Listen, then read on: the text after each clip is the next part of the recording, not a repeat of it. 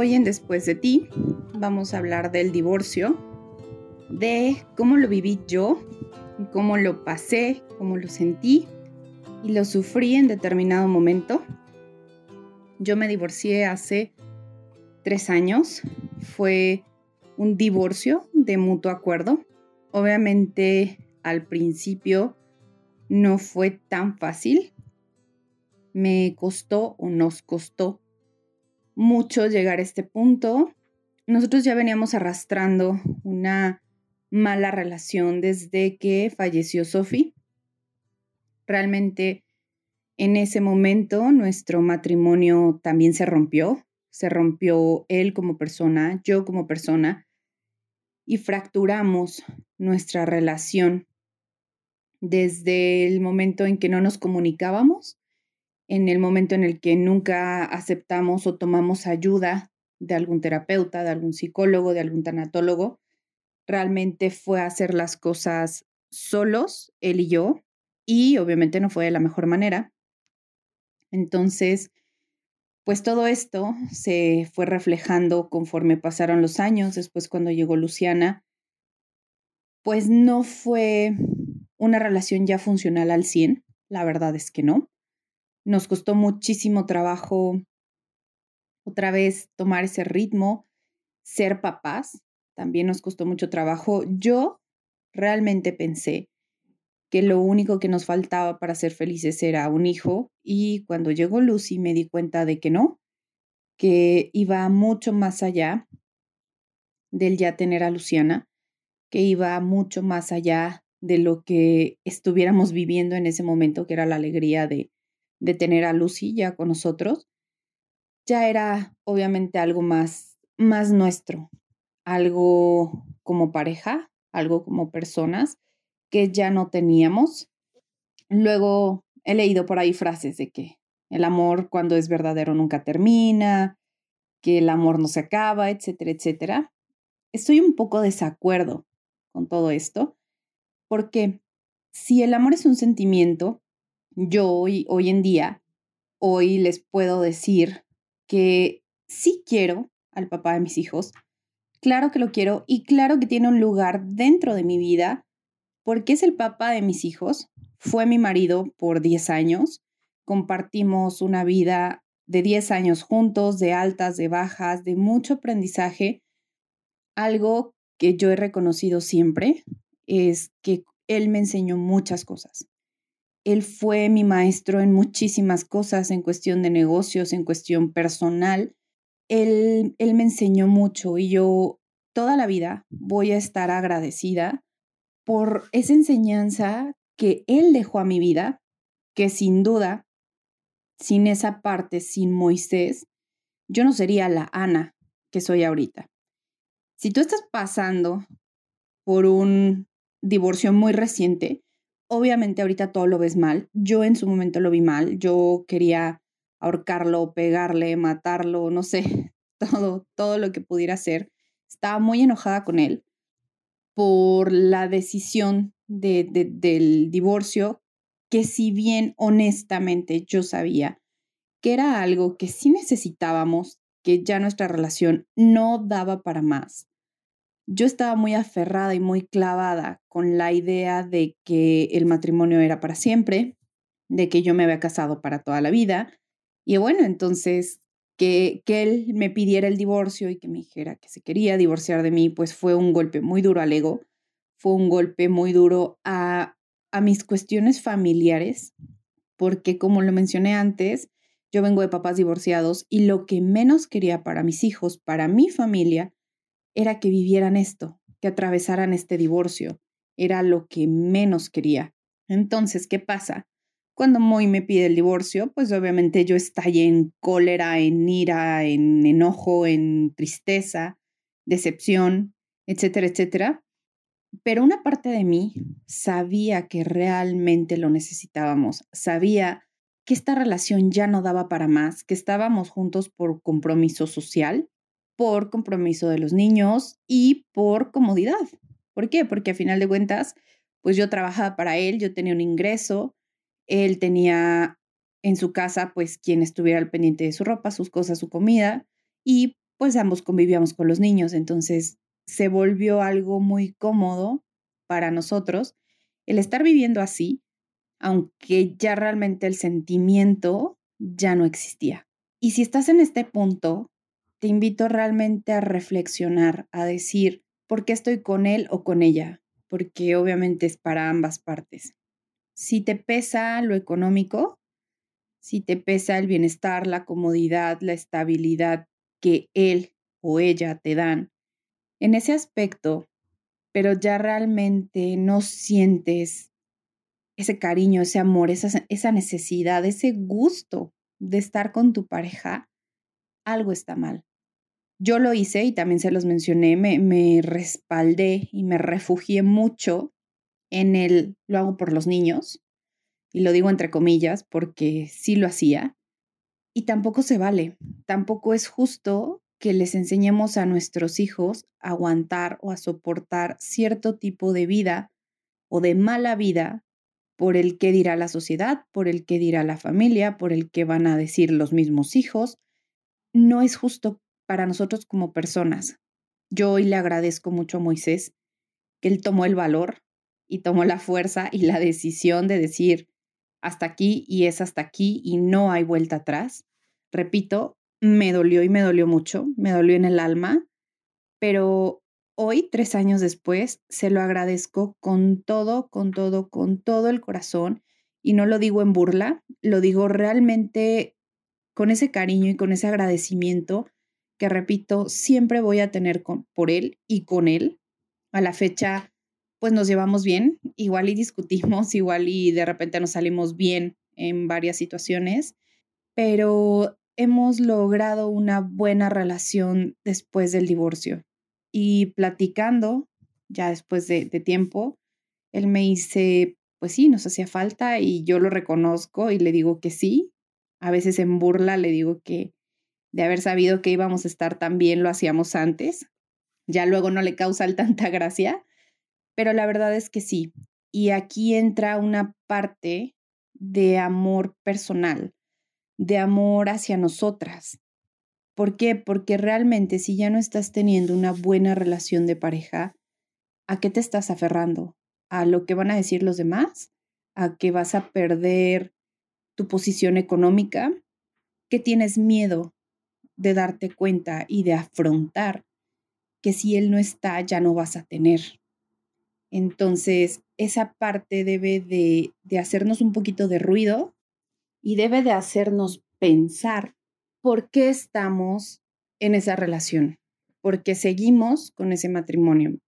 No les estoy diciendo ni les estoy invitando allá, pidan el divorcio en estos momentos, no. Simplemente a que reflexionen el por qué estás ahí, el por qué sigues ahí, el si vale la pena seguir. En muchos casos hay infidelidades por ambas partes. Y ya cuando llegamos a ese punto, en opinión muy personal, no se trata de ver quién hizo primero, quién hizo después, quién hizo más o quién hizo menos. Ya cuando estamos en ese punto, es que realmente algo le faltaba a nuestra relación. No necesariamente sexo. A veces se necesita alguien con quien hablar, con quien compartir, alguien que te escuche, alguien que te aconseje.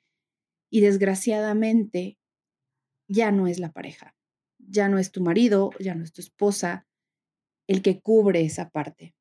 También soy creyente, fiel creyente, que de verdad hablando se entiende la gente y que antes de tocar o llegar a estos puntos de la infidelidad, de buscar a alguien más, sea la razón que sea, siempre, siempre, siempre podemos hablar.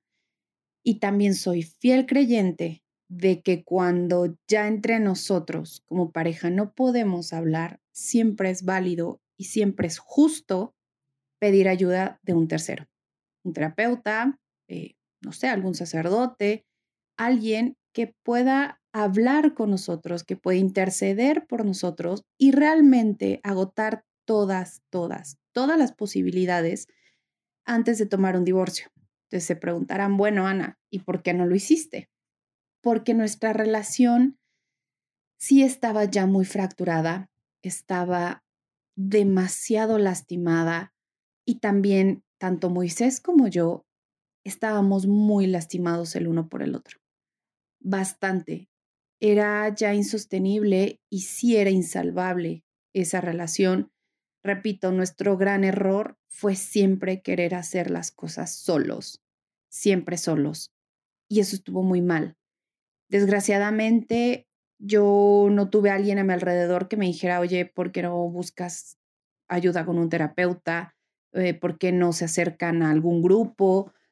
La verdad es que no lo hubo. Por parte de él creo que tampoco. Entonces, pues nuestro matrimonio acabó, terminó.